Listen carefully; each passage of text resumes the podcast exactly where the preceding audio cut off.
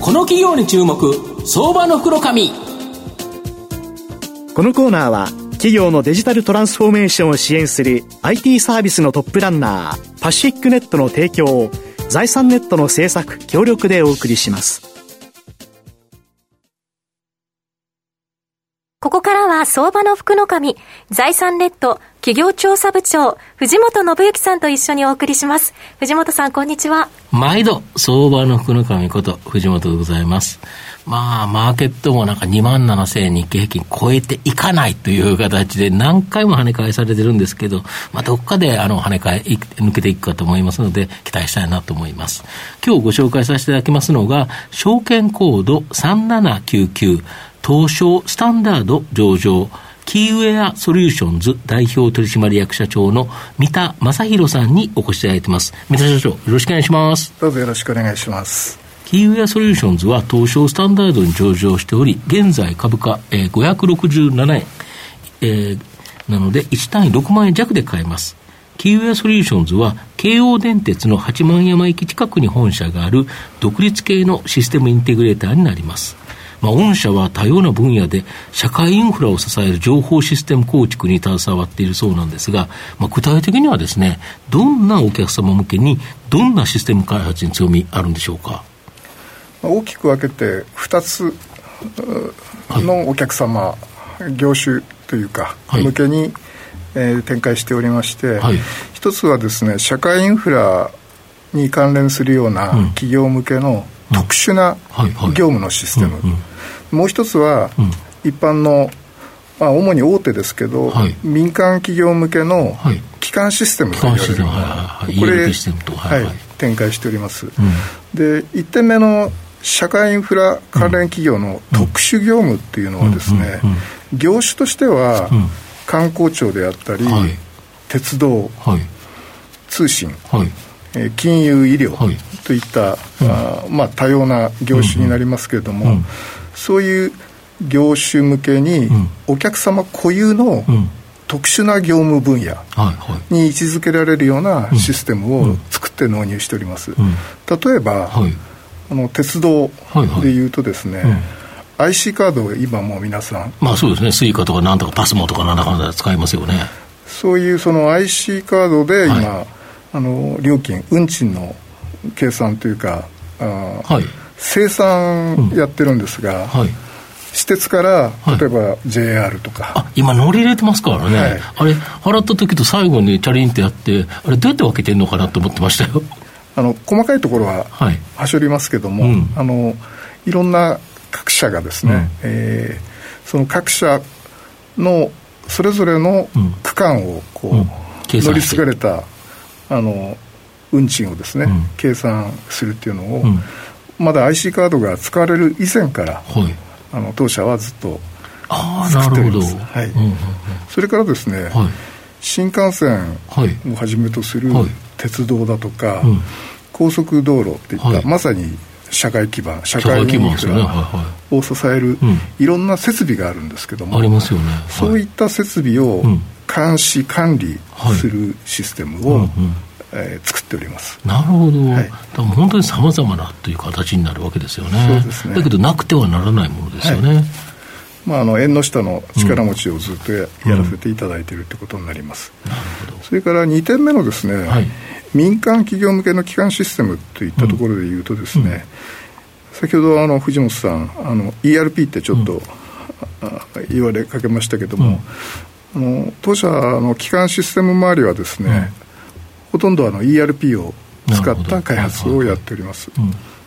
で近年は、あの SAP ずっと一貫してやってましたけれども、はい、海外の、はい、大手企業ですよねそうですね、それ以外に、同じく海外でいうとスウェーデンの IFS という ERP であるとか、それから国内日本国内の,、あの主要な ERP であるところの、NTT データが、あの展開しているビズインテグラル、この3つを主に、えー、取り扱っておりまして、あのかなりの ERP の導入実績を持っております。このようにあの社会インフラ関連企業向けには、あ特殊な業務分野ですので、ERP を適用することは難しいんですけれども、それからあの民間企業向けには ERP という形で、大規模な開発を当社として請け負えるだけのプロジェクトマネジメント力を持っている、それが強みかなというふうに思っております。なるほど、はい。で DX 化の流れがやっぱり加速する中、この基幹システム、ERP システムの更新、結構これが今後される予定があるとか、はい、実際、サップの ERP システムがあるんですよね。そうですね現在あの SAPERP6.0 というバージョンがありますが、うんはい、この標準サポートが2027年に終了すると言われておりまして、なんか Windows みたいですね。あそうですね、はいはい。はい、そのサポート期限切れを前提とした基幹システムの刷新の需要が、これから加速継続していくというふうに見込んでおります。日本の大手企業、結構入れてるから、結構大変ですよね。そうですね、うん、実際にあの弊社にもあのいろんなお引き合いいただいておりまして、うん、あのこれに対応していかなきゃいけないなというふうに思っております、うん、なるほど、はい、あと最近はシステム開発において、短期間に低コストで開発可能なローコード開発とか、ノーコード開発と言われるような手法、これが人気化されてるんですけど、この分野においても、御社は先進的に取り組んでられるとか。はい、あの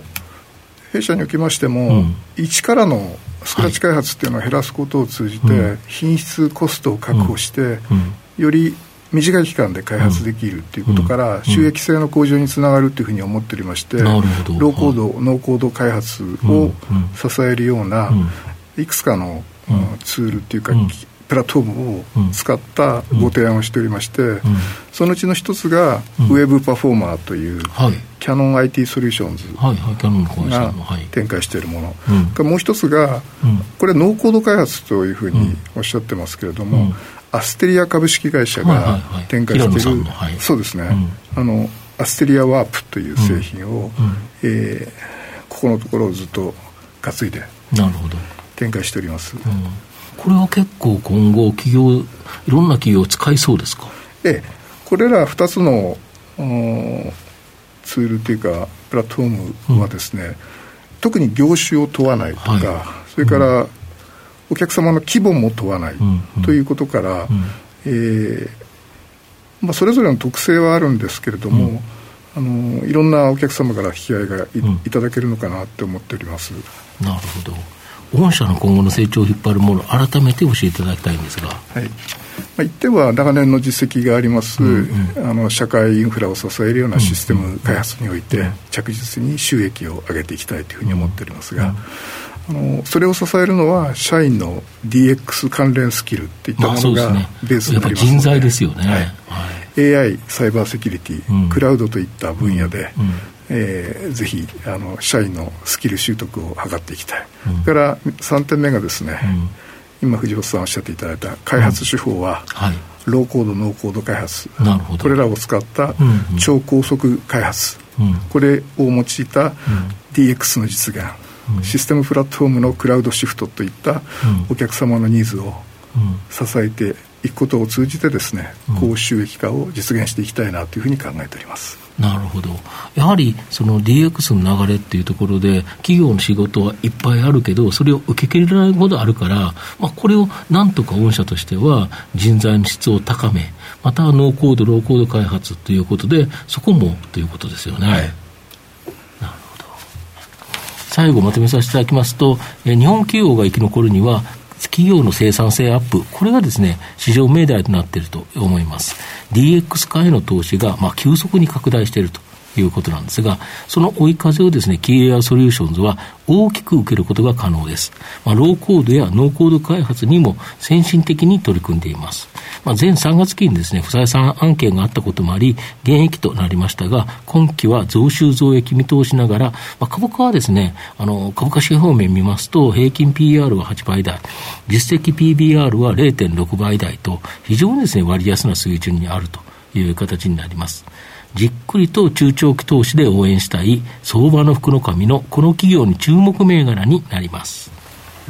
今日は証券コード3799東証スタンダード上場キーウェアソリューションズ代表取締役社長三田正弘さんにお越しいただきました。三田さんありがとうございました。ありがとうございました。藤本さん今日もありがとうございました。どうもありがとうございました